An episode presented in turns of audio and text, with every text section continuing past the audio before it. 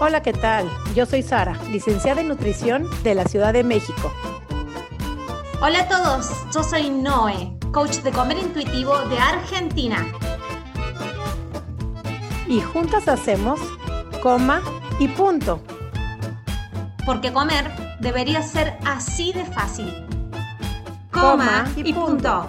Bienvenidos un domingo más, domingo, lunes, martes, el día que nos estés escuchando a coma y punto. Este rinconcito que te recuerda y te rememora que comer debería ser simple, fácil, comer y punto, disfrutarlo y punto, sin culpa, sin dieta, sin reglas. Así que hoy una vez más con una historia fascinante que te va a inspirar y te va a ayudar a seguir tomando decisiones alejándote de toda esta mentalidad de dietas y yendo un poquito más hacia la libertad con la comida y con tu cuerpo. Pero antes de presentar al invitadísimo de hoy, Sara Marcos. ¿Cómo estás, Sari?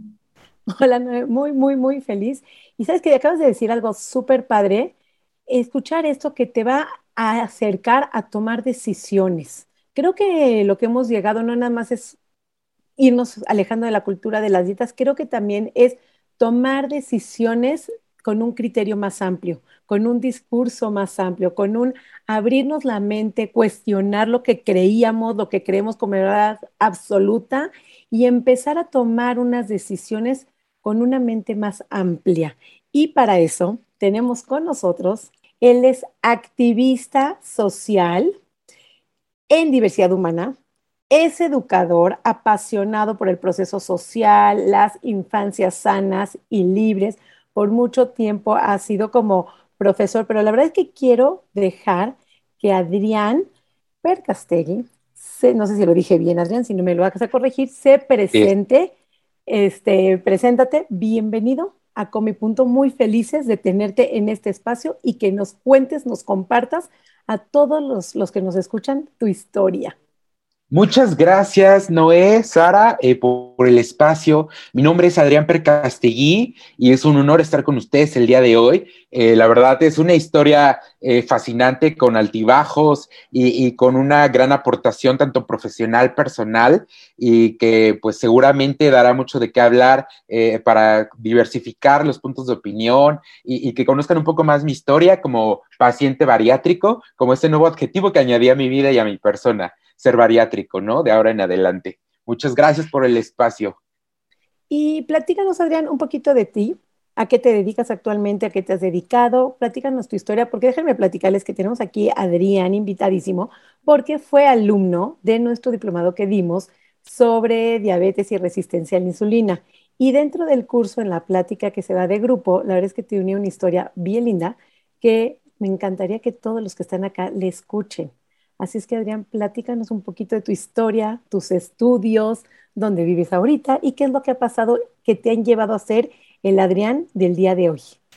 Eh, claro que sí, Sara. Bueno, pues esto comienza desde mi infancia. Eh, eh, fui un, niño con, de tamaño grande, de tamaño mayor que la mayoría, y, y durante toda mi infancia viviendo en provincia, radicando en el estado de Hidalgo, pues fui un niño que justamente destacaba por el tamaño, ¿no? Y, por esta fisionomía que, me caracterizaba en el centro escolar, con mis familiares.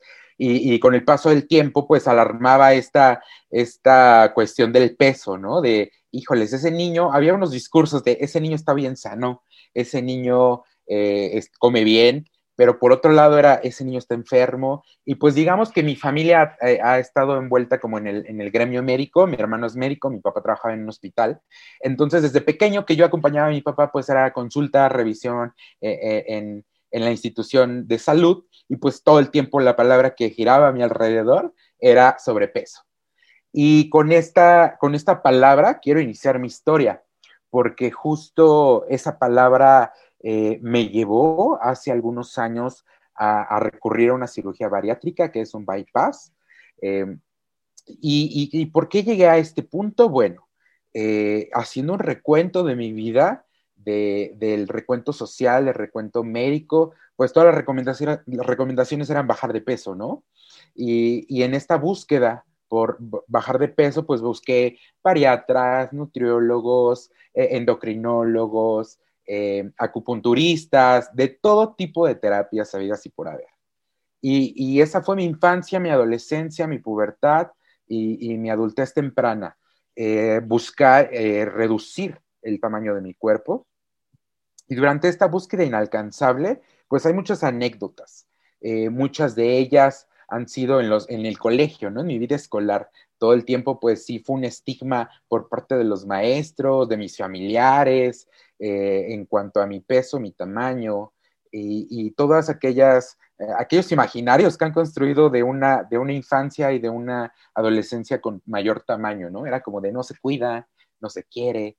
Eh, esta mala relación que desde pequeño se me ha inculcado con el movimiento, con el ejercicio, incluso llegar a ser un trauma, ¿no? Porque hasta hace algunos meses de mi vida pude, eh, pude, pude relacionarme de una mejor manera con el ejercicio, pero ¿cómo llegué a ese punto? Bueno, pues con el estigma desde pequeño.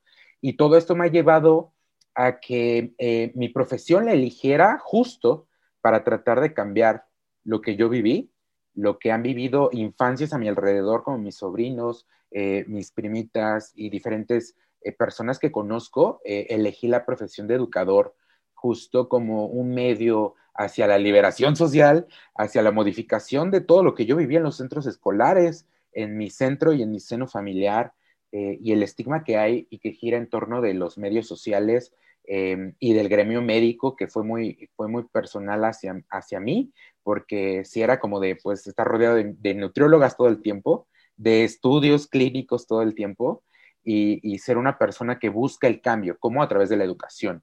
Por eso me llegué a, a mi profesión y que actualmente me dedico al activismo social. Es, impresionante cuando hacemos como un balance hacia atrás de nuestra vida, de cómo la vida fue como llevándonos de a poquito por un caminito que tenía que ser, ¿cierto? Y, y en, este, en este podcast, por lo general, cuando hablamos de la bariátrica, lo hablamos desde el otro lado que no es contado, eh, desde el otro lado que capaz que no nos que no nos dicen los médicos o que la medicina en general o la cultura de afuera, esta versión, esta contracara que no se hace tan pública. Me gustaría saber un poquito más de tu experiencia, más allá de la decisión que tomaste de eh, recurrir a una herramienta como una cirugía de este tipo, porque los consejos alrededor tuyos eran desde el mismo, de la misma medicina era bajar de peso, entonces es una herramienta justamente para alcanzar ese objetivo.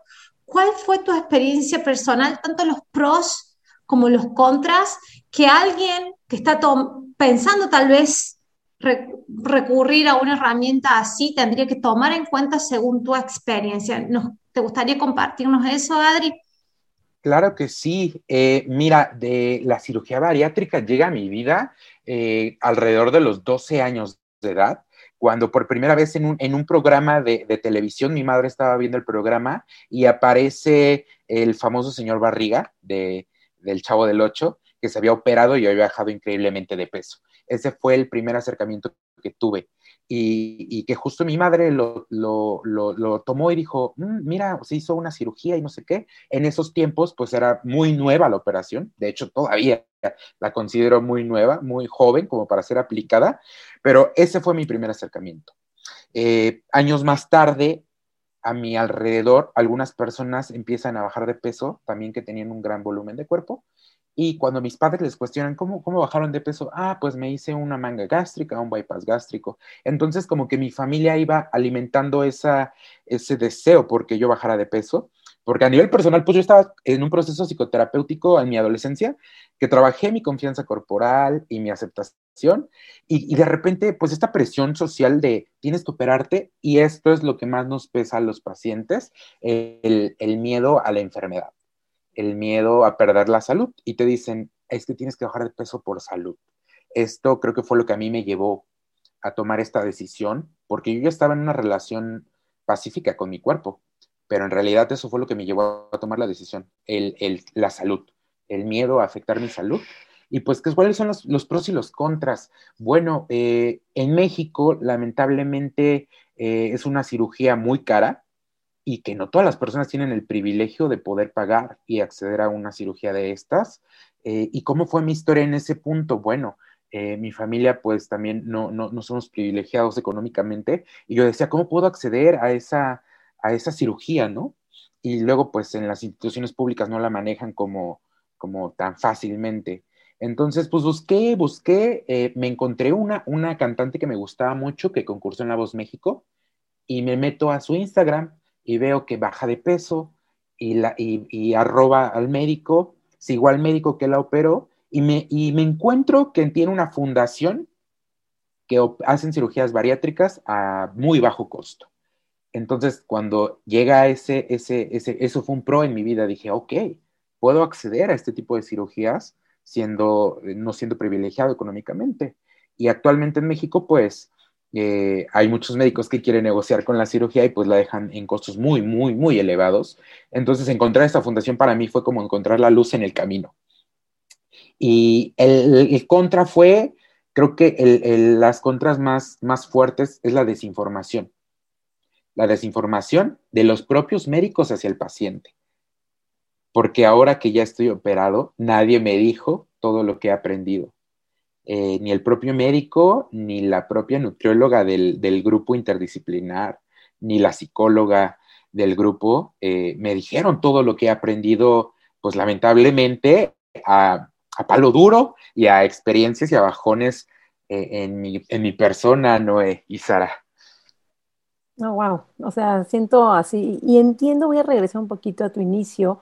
Claro que hijo de médicos, de, familia de médicos, claro que la salud está por delante. Entonces no se juzga porque, pues no sé si te faltaba salud, pero por lo menos ese estigma de que todas las personas gordas no se quieren, no hacen ejercicio, no se alimentan bien, simplemente es un estigma, porque yo estoy segura que las personas gordas conocen mucho más dietas que las mismas nutriólogas, siempre lo digo. Eh, han hecho más ejercicio que tanto como un fitness, han probado de todo, se han sometido a todo tipo de ejercicios, de dolores de cuerpo, de masajes, vendas, y no quiero seguir dando más ideas, pero ese estigma que fue el que te llevó posiblemente a buscar esa salud, que obviamente ahorita lo vas a platicar, que no te faltaba. Y hay una cosa que quería yo aplaudirte, es la parte de cómo eliges tu profesión de alguna manera por querer cambiar eso que tanto te lastimó, porque seguramente fue muy lastimado. Y creo que la semana pasada, en el podcast de la semana pasada, platicábamos con Noé sobre si nosotras desde chiquitas, y estamos hablando que yo ya tengo más de 40, o sea, hace 20, 30 años, sabíamos que está mal burlarte de algo, algún aspecto físico de cualquier niño. O sea, ya lo sabíamos, no existía ni esto de salud en todas las tallas, ni de gays, ni de diversidad corporal, ni todo este tipo de movimientos que empezaron a lo mejor en los noventas. Pero si yo cuando iba en la escuela en los setentas, ochentas, sabíamos que estaba mal decirle un pelirrojo, pelirrojo, a decirle un chaparrito, chaparrito, decirle un gordo, un gordo, si ya sabemos que está mal, ¿por qué lo hacen los niños? ¿Por qué lastiman de esas maneras? Entonces, por eso te digo que cuando cambiamos de conversaciones, si estás escuchando este podcast, por lo menos en tu mesa, hablar, con los niños no está correcto. ¿Cuánto daño pueden generar en una persona? Que son daños, son cárceles, son estigmas, son creencias que el adulto lo viene cargando con un solo comentario, que un niño le diga, eres el más feo y el más gordo de la clase, con eso tiene el niño para vivir en trauma toda una vida. Entonces, ese cambio que tú haces, yo te lo súper aplaudo. Y te quiero preguntar, ya que entramos en la parte de la cirugía bariátrica, Adrián, ¿qué has aprendido a la dura, a la mala, que nunca te dijeron? Porque creo, tengo mi teoría, que cuando, a lo mejor posiblemente cuando te operaste, ni los mismos médicos sabían a largo plazo cuáles iban a ser las implicaciones de una cirugía bariátrica, que al día de hoy nos estamos dando cuenta, 10 años después, 15 años después, cómo vive un paciente bypassado, digamos. Claro, eh, pues mira, ya lo que he aprendido a la mala, uno, es el concepto de salud. Eh, para mí la salud antes era justo ser delgado, eh, ser delgado y tener mayores capacidades de movimiento. Eso para mí era salud. sin embargo, yo justo empapándome de esto de Hayes y de todo este movimiento científico, eh, hacer énfasis en eso, eh, he encontrado con esto, este, este estigma, este falso eh, concepto de salud que creemos. Y a la mala he aprendido eso, que buscando, ojo con esta gran frase que voy a decir, buscando mejorar mi salud, entre comillas, perdí mi salud. Eh, ¿Y cómo ha sido esto? Bueno, pues desde la operación eh, cambia tu vida. Y, hay, un, hay un, libro que compré justamente justo en la semana que me iba a operar de una psicóloga que escribía acerca de la cirugía bariátrica y decía, te operan el cuerpo, pero no el cerebro. Y, algo muy fuerte que a mí me pasó y que gustaría compartirles, a mí donde más me afectó fue a nivel emocional e incluso a nivel mental, eh, pues yo quisiera decir neurológicamente, porque yo, yo iba con mi paidopsiquiatra desde hace algunos años y cuando me someto a la cirugía eh, empiezo con una gran depresión y, y fenómenos emocionales que ni yo comprendía y no me había pasado, unas crisis existenciales terribles, incluso tomando medicamentos antidepresivos y ansiolíticos no me ayudaban. Llego con mi psiquiatra y le digo, oye, me está pasando esto y en verdad no estoy feliz, eh, me siento mal, ayúdame. Y, la verdad agradezco su profesionalismo de, de mi psiquiatra al decirme, a, esta analogía, imagínense lo fuerte que fue. Eh, me dice, mira, primero tienes que ser paciente contigo mismo porque tu cuerpo acaba de ser sometido a una reestructuración de todo un sistema, que es el sistema digestivo. Entonces, tu cerebro todavía no le queda el 20 de cómo trabajar con este nuevo sistema, esta nueva reorganización de intestinos, de estómago, y es como cuando una persona transgénero hace su transición y, se, y hace una operación quirúrgica para modificarse eh, los genitales, ¿no? Eh, me hizo esta analogía y dije, wow, qué fuerte. O sea, modificar eh, quirúrgicamente todo un sistema donde intervienen hormonas, donde interviene pues todo tipo, o sea, a nivel fisiológico es un proceso muy complejo que al cerebro le toma tiempo entender. Entonces, eso fue lo más impactante para mí inmediatamente después de la cirugía. También eh, eh, tener un tratamiento, en este caso yo tenía un tratamiento psiquiátrico anterior a la cirugía y para la cirugía me dijeron no puedes tomarlo por, lo de la anestesia y, todo esto, ¿no?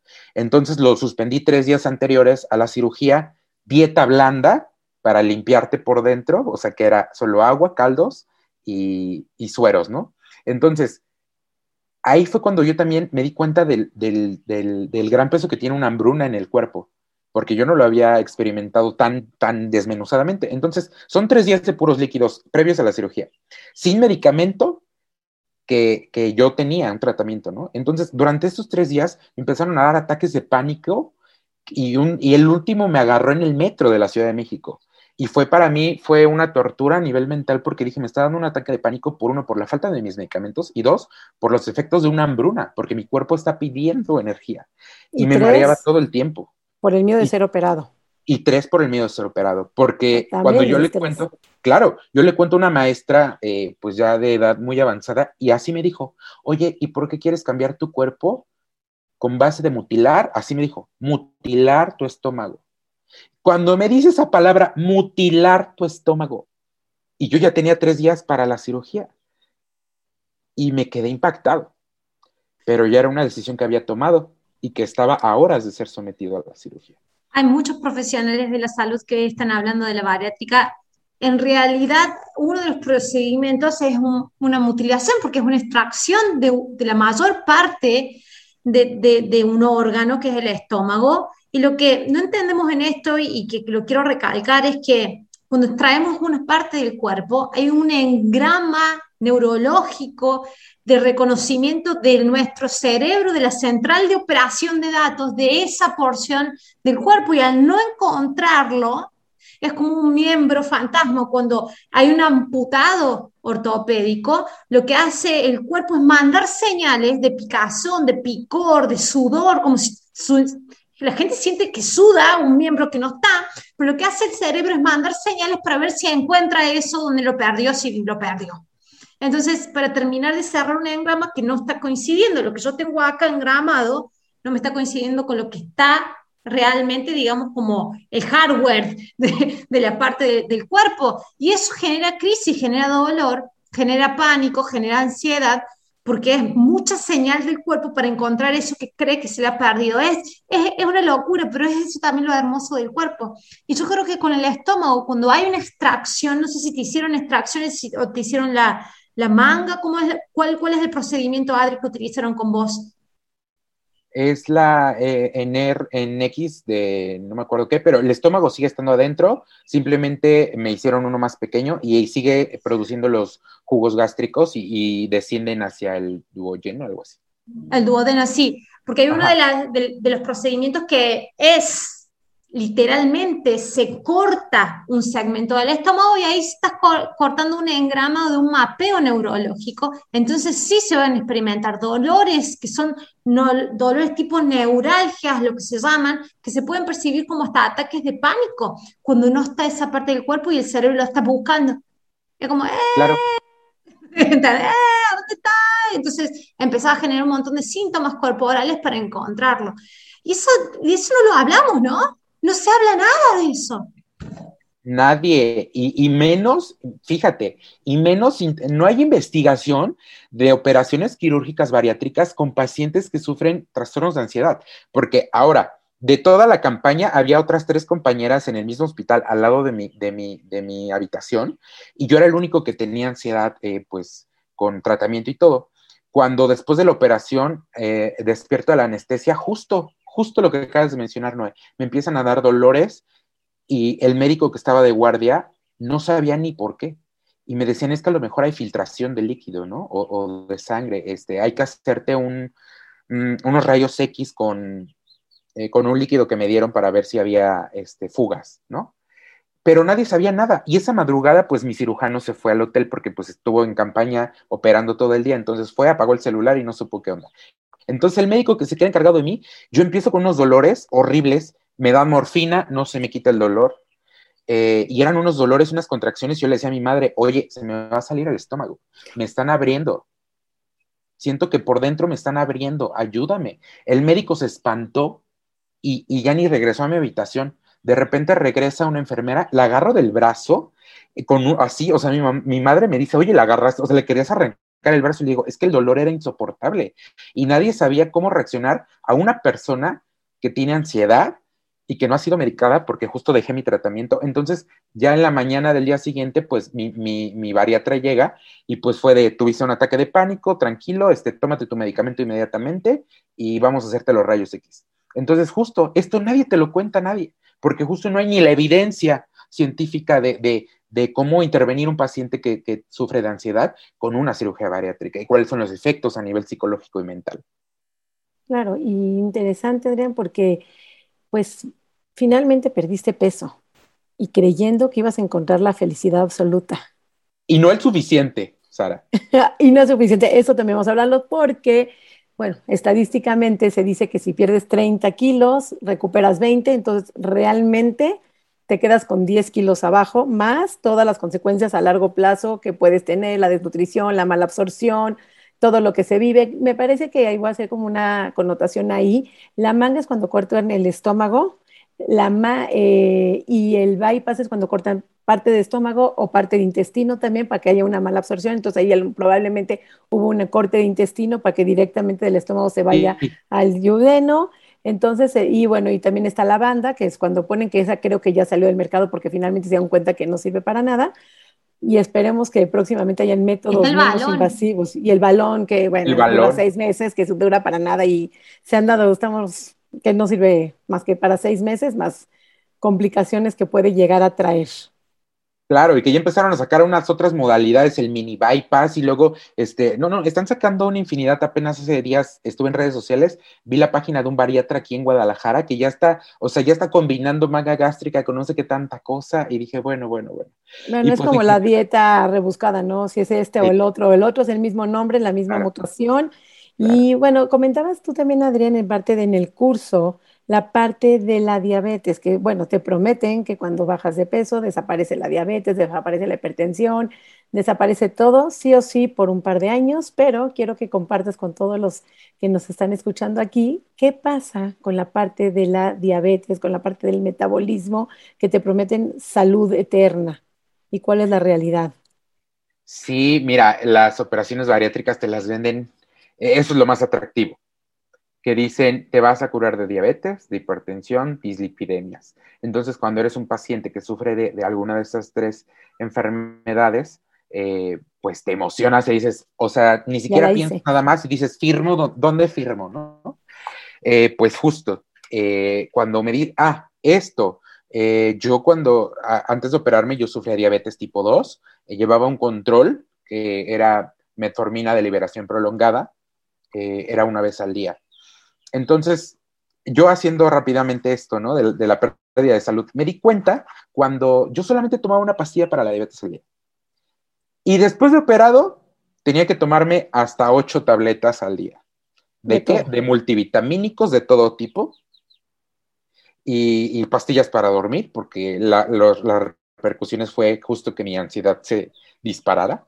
Entonces, bueno, fue todo un caso, ¿no? Pero en este caso de la diabetes, pues sí, también me dijeron, oye, vas a entrar, solo lo único que me dijeron fue, va, tu diabetes, no, al principio me dijeron se va a curar, después me dijeron, no, entra en un estado de recesión. Y cuando entres a algún hospital o algún lugar, vas a decir que eres diabético en recesión. O sea que tu diabetes está dormida, digámoslo así.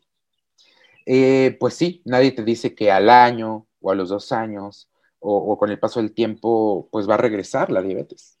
Eh, e incluso, pues, de peor manera o, que de tu vida no se escapan las hipoglucemias o hiperglicemias, porque hay, hay, algo muy famoso que se llama el, famoso dumping eh, en el bypass.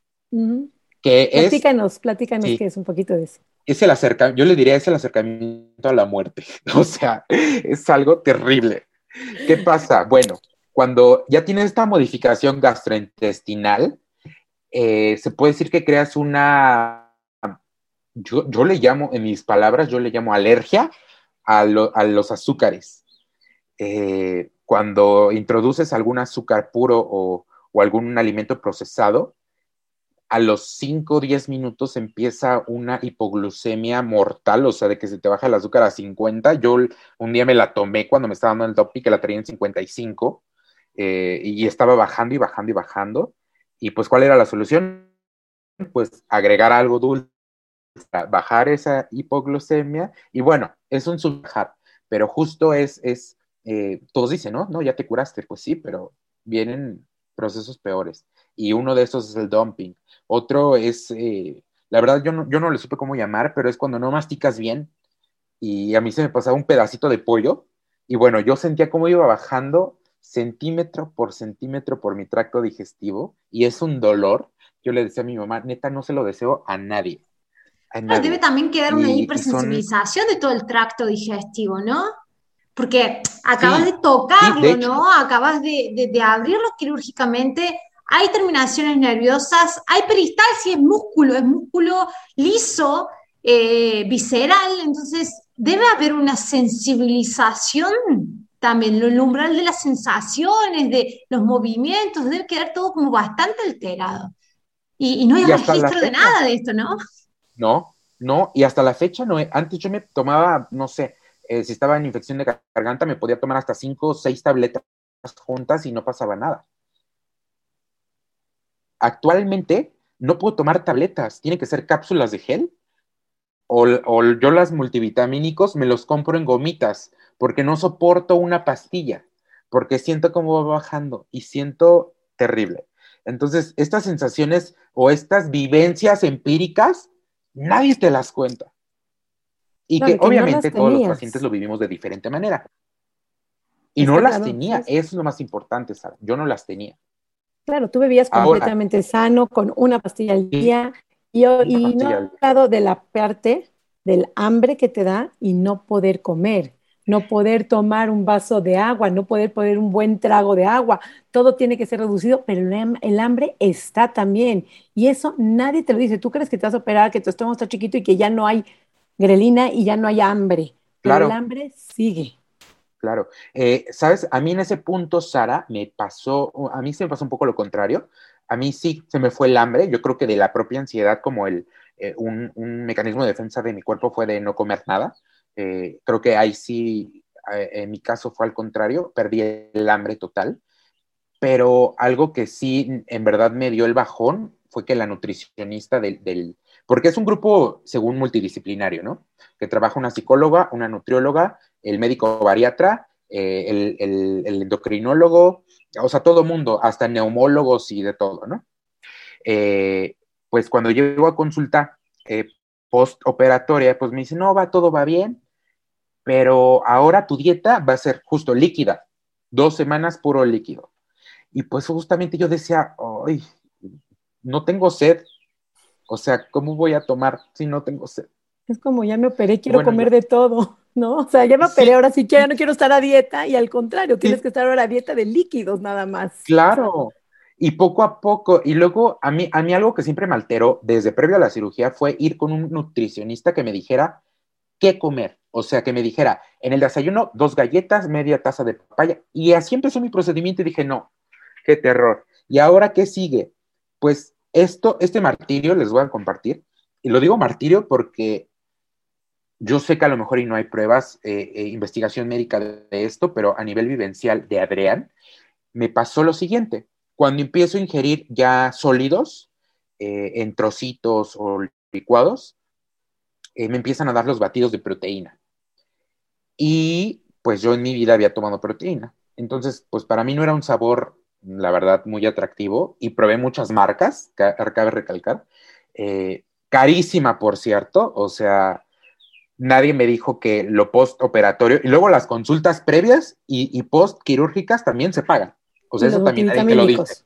Y los multivitamínicos. Y los, multivitamínicos. y ahora, Sara, los multivitamínicos, en mi caso en gomitas, porque no puedo probar una tableta. Entonces, y son más caros. Entonces, eh, bueno, ya que empiezo esto de los batidos de proteína, voy con mi nutricionista y ahora sí que me empieza a dar hambre. Y le digo, oye, tengo un hambre voraz. ¿Y cuál fue su solución? Ah, vas a desayunar batido de proteína, a a mediodía una manzana verde, no cualquier manzana, solo manzana verde porque es ácida y no tiene tanta, tanta azúcar. Eh, en la comida, pues un guisado, en la tarde otra manzana, 10 almendras y en la noche batido de proteína. Seguí con esa dieta. Pasan las semanas, me empieza, justo el cuerpo se va adaptando y te va cabiendo cada día un poco más de, de, comida, tienes mayor almacenamiento.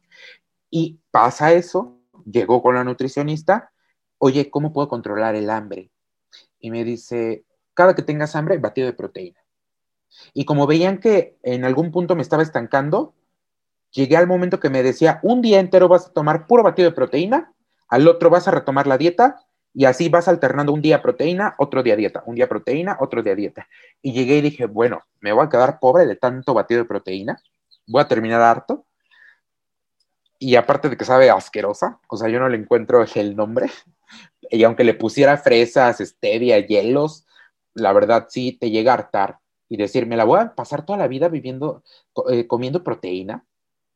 Y pues sí, es, muy disgustante, Sara, ese aspecto que nadie te dice. Eh, ahora, pues yo decía, sí sigo bajando, pero a base de puro batido de proteína. Quiero saber, Adri, tu, tu familia, tu familia que es básicamente la que te contuvo primero para tomar también la decisión, porque estuvo muy sesgada tu decisión, digamos, por tu contexto familiar. ¿Tuviste algún tipo de comentario? ¿Cómo ellos percibieron tu proceso? ¿Vos pudiste compartir con ellos? ¿Y cuál fue el feedback que ellos te dieron? Pues mira, a nivel familiar eh, sí fue como, pues es que ya te operaste, estás bajando, como de, pues, ¿por qué te quejas, no? estás consiguiendo lo que se quería, bajar de peso, estás bajando. Lo que sí me decían, oye, como que vas muy lento, ¿no? Y hasta la fecha, que ya pasaron dos años, sí me decían, oye, ¿por qué ya no bajaste de peso? ¿De qué sirvió que pagáramos la cirugía? Entonces, sí es todo un tema porque no son los resultados esperados. Ahora, vuelvo a lo mismo. Nadie te dice, justo ni los médicos, yo le decía, la última consulta que fui con mi bariatra, dije, a ver, literal como en un video que vi en Facebook, ¿no? Te estoy pagando porque no estoy bajando de peso. Si estoy cumpliendo con el régimen, estoy haciendo el ejercicio, eh, me estoy muriendo de hambre, eh, ¿por qué no bajo de peso, no? Y ya ahí fue cuando me dice, oye, no, pues es que solamente tanto por ciento de la población que operamos logra bajar de peso. Y nada más se pierde el 70%, no el 100% de sobrepeso. Y luego, pues no es una, así me lo dijo después, no es una cirugía para bajar de peso es una cirugía metabólica que corrige problemas metabólicos como la diabetes, la hipertensión y las dislipidemias. Y aparte, de todo ese porcentaje que, logran revertir la diabetes o la, o la hipertensión, las, dislipidemias, hay cierto porcentaje que la recupera. Y yo, bueno, ¿y por qué eso no se lo dice nadie? ¿Y por qué te lo dicen ya que pasó medio año después de tu cirugía? Eh, de verdad es, yo creo que es un mercado. Lo que sabemos de Argentina, por lo menos, y lo que me han contado y lo que últimamente he estado leyendo, es que primero, en Argentina sí las obras sociales te lo cubren, y hasta el mismo Estado, las obras, las obras sociales públicas, la cobertura pública de salud también te lo cubre. Hay una lista de espera y es porque se está haciendo muchísimo mercado, es una cirugía que cuando desde todo lado te están presionando para bajar de peso, para bajar de peso, ¿y por qué no bajas de peso? Y tus amigos y tu familia, y vas al ginecólogo, vas al nutricionista, vas a donde vayas, te está diciendo bajar de peso, eventualmente excedes. Entonces es como un embudo, ¿no? De conversión así, entonces, la, oferta, la demanda está subiendo, la oferta también está subiendo un montón. Hay listas de esperas para lo que es cirugía en salud pública, en obras sociales también. Entonces, muchas veces ni esperan la obra social, directamente pagan todo y mientras vos pagas todo, ahí te adelantan la, la fecha también de cirugía. Pero yo creo de que es más, aunque, mira, mira lo que voy a decir y parece que va a sonar feo, pero mira cuál es lo que yo, qué es lo que yo creo aunque habláramos de todo esto mucho más, a la gente le costaría creer esto y todavía seguiría decidiendo por la bariátrica. Porque mira todo lo que hablamos de no dieta, porque las dietas eventualmente decimos que no funcionan, que eventualmente te van a llevar muchísimo más peso del que estás ahora, que va a romper tu relación con la comida, vas a tener episodios de compulsión y de atracones, vas a terminar odiando tu cuerpo también, en una, eh, en una vorágine de comer emocional porque te desconectas de todas las señales de tu cuerpo. Que eso va a pasar si seguís eligiendo la dieta y la gente sigue eligiendo la dieta. No es lógico esto, es puramente emocional y tiene que ver con esta, con esta creencia que viene muy engramada y, y por eso respeto totalmente el trabajo que estás haciendo desde la niñez. Yo creo de que aunque demos estos testimonios y demos estudios científicos cuando lo hacen en específicos de la bariátrica, aún así la gente va a seguir eligiendo por mucho tiempo el tener la cirugía, porque hay esa ilusión que hemos alimentado durante muchos años en nuestra vida, que lo alimenta la sociedad, nuestra familia y, todo, el, todo el equipo médico, que es la delgadez, te va a llevar al epítome de salud y de belleza y felicidad. Entonces, va, aún cuando hablemos de estas cosas, las personas van a seguir accediendo y va a ser un mercado grande. Va a seguir creciendo.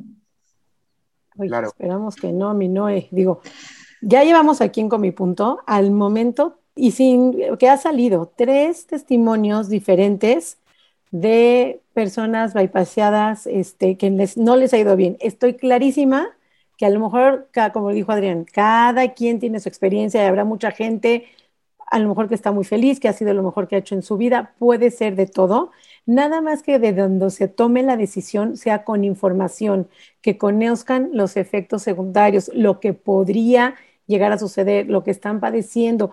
Eh, no nada más con mi punto, yo que me dedico a esto, que estoy en consulta, constantemente veo pacientes en sufrimiento, o sea, no creas que eres el único, porque tenía cierto tipo de ansiedad, estás padeciendo eso, si vemos gente que pues, su misma desnutrición no puede abrir una lata, no puede hacer movimiento, no puede hacer ejercicio. Platicabas también, Adrián, una parte del movimiento.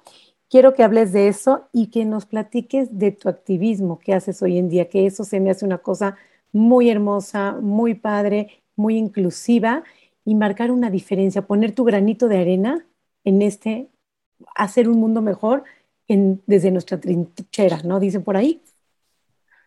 Ok, sí, Sara. Mira, eh, retomando un poquito lo de Noé que decía, yo me he enfrentado y tenido unos debates en redes sociales que, bueno, que te cuento. En grupos, me metí a grupos antes de la cirugía de personas que se han operado con bypass y grupos de que tienen 118 mil miembros a nivel Latinoamérica y a nivel internacional. Y yo he puesto mi testimonio, he subido mi foto y ni por eso, te lo juro, ni porque les explico en carne propia ni con lágrimas en los ojos las consecuencias, las personas, como dices, prefieren tomar esa decisión. Y lo que mi, supuesto, es un supuesto, eh, es justo este ideal de belleza que nos han implantado desde la infancia, el, ideal de belleza de la delgadez. Y esto porque, bueno, eh, eh, mi supuesto es para la aceptación. Debido a que no hay una aceptación incluso propia, ni familiar, ni social, llevamos, eh, llegamos a recurrir a esto, ¿no? Al, ideal de belleza y el de crianza. Y con ello, bueno, voy retomando lo que me decías, ¿no? De mi activismo. Eh, es justo informar, es justo informar desde, desde lo empírico y que lo empírico puede construir ciencia y, tener eh, eh, evidencia de cuáles son los testimonios y de cómo se ha vivido. Por eso yo, yo me dedico al activismo desde este punto, desde, desde la experiencia propia, desde eh, justo como dices, ¿no? Al menos llevamos en el programa tres, tres personas que se han sometido a la cirugía y esas tres la han pasado mal. en mi caso igual, muchísimos más efectos secundarios, los gases incontrolables y con muy mal olor, este, los, las jaquecas, la debilidad, el cansancio. Eh, creo que me la pasaba con más cansancio, bueno, me la paso con más cansancio ahorita que antes de, la cirugía, cuando era una persona, entre comillas, obesa. Eh, eh, mucho agotamiento mental, físico. esto, yo me mareaba muchísimo después de la cirugía y me decían, es que es por falta de, de hidratación, estás deshidratado. Y yo, pero tomo tres litros de agua al día tomo los sueros que me dicen a la semana y aún así tengo mareos. Pues desde que cambié y dejé la dieta de la, nutricionista del, grupo y empecé justo con este nuevo movimiento de Hayes, de alimentación intuitiva, empecé a trabajar y dije, ya no quiero tener ninguna dieta. Pues desde ese punto ya no tengo gases, ya no me mareo, tengo más energía y ha cambiado mi, mi estado anímico. Entonces, hay una pequeña prueba de... Adri, las proteínas esas que estás tomando, yo como atleta, ex atleta fitness que vivía proteínas, dan muchísimos gases. Solo para que lo tengas en cuenta, si dejaste de tomar la proteína y se fueron, es porque esas proteínas dan muchísimos gases. Es horrible vivir con eso. sí. A mí hasta me decían, sustituye la nutrióloga, ¿no? Sustituye, a lo mejor le estás poniendo leche entera, pon deslactosada. Es que a lo mejor ya te hiciste intolerante a la lactosa. Es que, no, mejor cambia de almendra. Y hice tanto de todo y me dijo, bueno, te voy a mandar probióticos. Y yo, pero si tomo ocho tabletas de multivitamínicos al día y me vas a mandar probióticos en tabletas, en cápsulas, no, bueno, voy a terminar tomando hasta 12. Entonces, con ello me dedico a las infancias, como dice Sara, actualmente. Eh, ¿Por qué? Bueno, porque quiero liberar, quiero quiero informar. Ahorita actualmente soy una persona científica, soy una persona de ciencia y, en mi actuar cotidiano trato de, llevar este movimiento. Ahorita mi, proyecto personal es justo eh, formarme en, esto que llamamos HACE, en salud para todas las tallas desde el ámbito educativo. Eh, ¿Por qué? Bueno, he visto una relación, ya tuve la oportunidad de salir en otro podcast y hablaba de esto, de cómo veía Noé lo del deporte, el movimiento y el ejercicio en las escuelas. Y bueno, desde ahí les cuento también mi historia brevemente.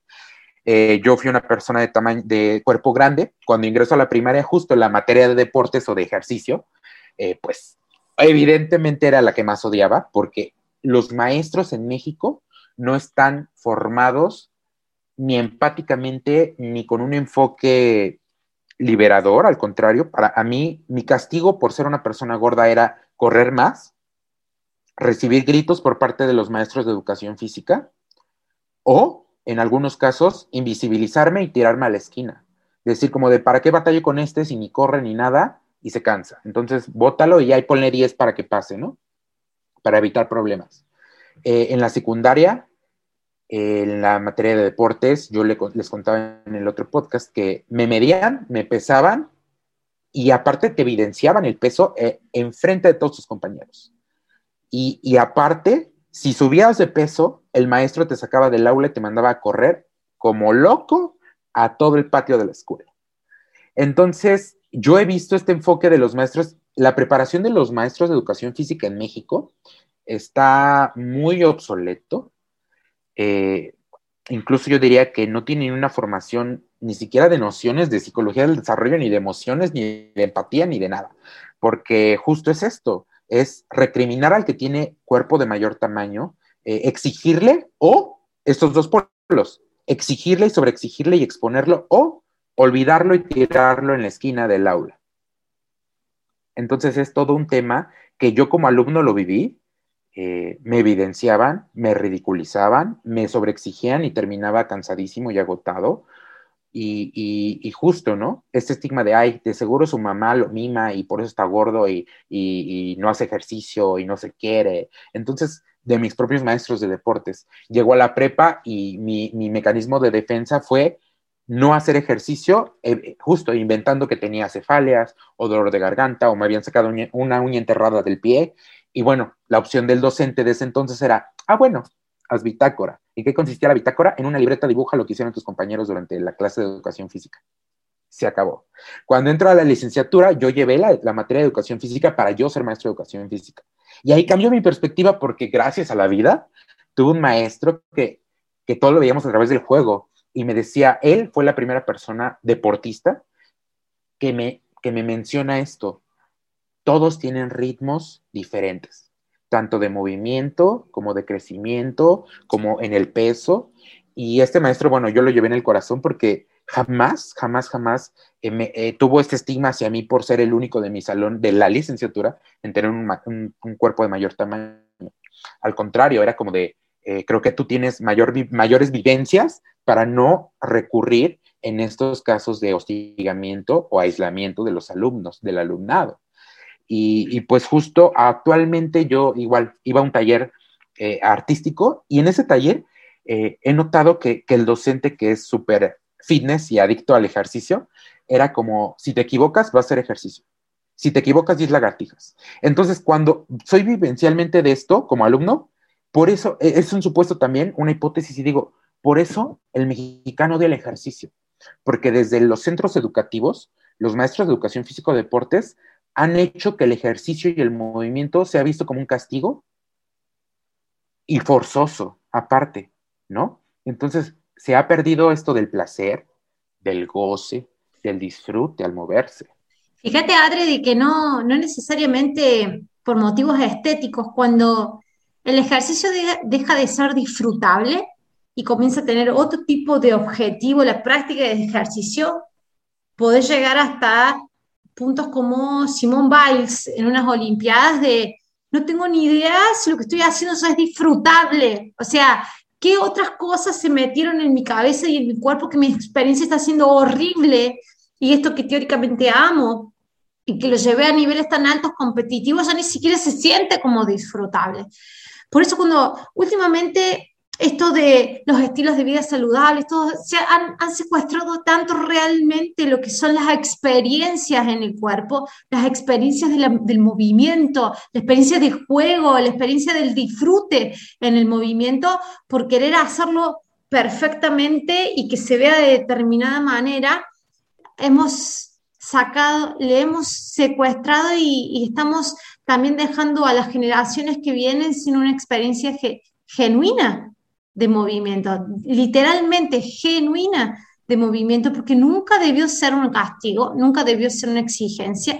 Moverse, el movimiento, es lo más natural que hay en el cuerpo, hasta las células tienen micromovimientos, pero cada, cada instancia de nuestra biología tiene un movimiento específico. ¿Por qué no nosotros como cuerpos también tener diferentes tendencias de movimiento, diferentes cadencias, estilos, dinámicas, y que eso sea totalmente respetable? Si es algo para seguirlo estudiando y yo creo de que en el movimiento de lo que es salud en todas las tallas, creo que debemos seguir estudiando eh, todo lo que es el impacto de la relación con la actividad física. Eh, nada más quiero como retomar tantito, Noé, muy interesante lo que dices que, bueno, pues el ejercicio también fue secuestrado por la cultura de dietas, haciendo que ejercicio igual a fit, ejercicio igual a flaco, ejercicio igual a marcado. Eh, me preocupante, los adolescentes están empezando con esas proteínas, con esos suplementos para estar marcados, para estar ponchados. También los hombres no, no se están salvando de esta cultura de dietas y sobre todo, Adrián, me duele la parte de las expectativas. Número uno, tu expectativa de ser flaco, delgado, feliz. La expectativa de tu familia, de por qué no estás bajando suficiente. La expectativa del profesor que te pone a correr, cuán dolorosas, terribles historias estás contando. Y yo deseo que este episodio le llegue a muchos profesores de educación física. Así que si me estás escuchando con esa uno, por favor, mándaselo, compártelo. Y yo espero poder cambiar la educación, la conversación, las creencias en las personas, cambiar esas expectativas que todos los flacos tienen que ser delgados, porque una persona que tiene que pesar X kilos, que pese la mitad de lo que debería de estar pesando, tampoco es saludable, tampoco es salud. Entonces, cuán doloroso es que, te eh, que no te vean, invisibilicen, cuán doloroso es que te castiguen solamente por ser, es como si dijéramos algún güero, algún pelirrojo, algún negro, algún blanco, algún... Eh, no, no sea validado por quien es. Creo que esa es la mayor dimensión de lo que se le llama estigma por algo que está completamente fuera de tu control. Simplemente te tocó habitar en un cuerpo grande, simplemente te tocó, eh, te tocó esa genética y puede ser muchas veces vivir en este mundo doloroso y dificultoso, habitar el propio cuerpo. Y lo peor parte es que tengamos que aspirar a ciertos privilegios que surgen de un sistema injusto, porque ser flaco es un privilegio, pero de una gordofobia que es injusta. Totalmente. Y bueno, hacer el llamado, gracias Sara, también ibas a decir eso, hacer el llamado y como dijo Noé, a cualquier profesional que tenga contacto con otras personas. Porque muchos dicen profesionales de la salud, yo diría de cualquier persona que tenga contacto con otras personas, debería de estar sensibilizada, sensibilizado en temas de alimentación intuitiva y HACE. Y yo, especialmente ahorita, gracias por el espacio, por este espacio en su podcast, justo para hacer un llamado a los centros educativos, tanto para maestros de educación física, deportes y los maestros de aula. Hacer un llamado a lo humano, porque estamos agrediendo directa o indirectamente almas, estamos agrediendo personas, estamos agrediendo identidades que están formándose, que están creciendo y a las que ya están también. Entonces es un, llamado profesional y personal. Y, justo hacer una reflexión a todas las personas que se quieren hacer una cirugía bariátrica o lo están contemplando hay muchos riesgos, más de los que se cuentan, más de los que hay en Internet y más de los que los propios médicos bariatras lo están haciendo como negocio, eh, tanto a nivel público y privado. Entonces, un llamado eh, a informarse, a cuestionar, a preguntar y a mejorar día con día, tanto a nivel personal y a nivel profesional. Hermosa reflexión, Adri. Hermoso episodio una vez más. Muchísimas gracias, Adri, por compartir este tiempo de verdad. Este es un aporte al universo que hacemos con Sari. Muchas gracias por ser parte de este aporte. Esperemos haber encendido la llamita de curiosidad en los oyentes. Si alguna vez se le cruzó por ahí la opción de eh, recurrir a un tipo de, de, este procedimiento quirúrgico, que lo puedan pensar una vez más con este podcast también. Mm, por favor, Adri, compartimos tus redes sociales, así la audiencia, si te quiere empezar a seguir y, saber un poquito más de vos, te puede contactar también por redes sociales. Sí, Noé, mira, en mis redes sociales tengo una tengo una página que se llama Educapción eh, en Facebook, en Instagram y mis redes sociales personales, donde todo el tiempo estoy subiendo y reposteando, es arroba freudista en Instagram y en Facebook como Adri Perjas. Entonces por ahí me pueden encontrar y pues unámonos eh, en, cualquier situación. Educación. Educación, entonces. vamos a ponerlo, ¿no? No lo ponemos ahorita en la descripción. Sí, sí, lo dejamos escrito. Y de veras qué hermoso espacio. Gracias por abrirte, por contar tu testimonio de vida, porque sabemos que no siempre es fácil, pero cuando uno abre su testimonio de vida es señal de que va sanando, va sanando en el camino eh, la invitación a cualquier profesor, eh, parar el bullying, el bullying de cualquier forma, de las razas, de los cuerpos, de los tamaños, de, cualquier xenofobia, xenofobia, de cualquier desviación, de lo que quieran, creo que no, tenemos que empezar a generar conciencia de inclusión. No, nadie es mejor que nadie, ningún cuerpo es mejor que otro, porque si yo me creo en supremacía mejor que alguien o me creo menos que alguien, estoy perdiendo ese humanismo al que tú llamas. Para poder ser humanos incluyentes tenemos que todos sentirnos por iguales, empezar a generar esa conciencia de que nadie es mejor que nadie para poder hacer una sociedad más justa, una sociedad más sana. Adrián, gracias por acá, estar por aquí. Vamos a tener que cerrar este episodio que sé que no nos queremos ir porque fue esta maravillosa charla contigo. Voy a compartir mis redes sociales si a alguien le queda alguna inquietud, quiere comentar. Nos encanta que nos pongas tus comentarios, que lo repostees, que lo recomiendes. Creo que este es un episodio que vale la pena que se viralice, que se comparta con cualquier profesional que tenga contacto con otras personas. Soy Nutrición Sari en Facebook, en Instagram, pueden mandarme mensaje directo y estamos dando un poquito de nosotros hacia el universo para que este mundo sea mejor. Noé, compártenos tus redes sociales y cerramos este episodio. Adrián, gracias. Mis redes sociales son Mi Cuerpo Sin Reglas, tanto en Instagram como en YouTube. Y como el punto es el Instagram, de, el YouTube, disculpen, de donde vas a ver la grabación de este podcast, no solamente en Spotify de modo de audio, así que saludamos a todos por ahí. Muchísimas gracias una vez más por estar con nosotros, compartir este tiempo. Ya nos sentimos como familia a todos y siempre es un espacio abierto y que quiera participar en este podcast puede mandarnos mensaje y hablar su testimonio, su versión de todo esto que sale ahí, la otra cara de la moneda. Muchísimas gracias y hasta, el hasta la próxima semana. Chao, chao. Coma y punto.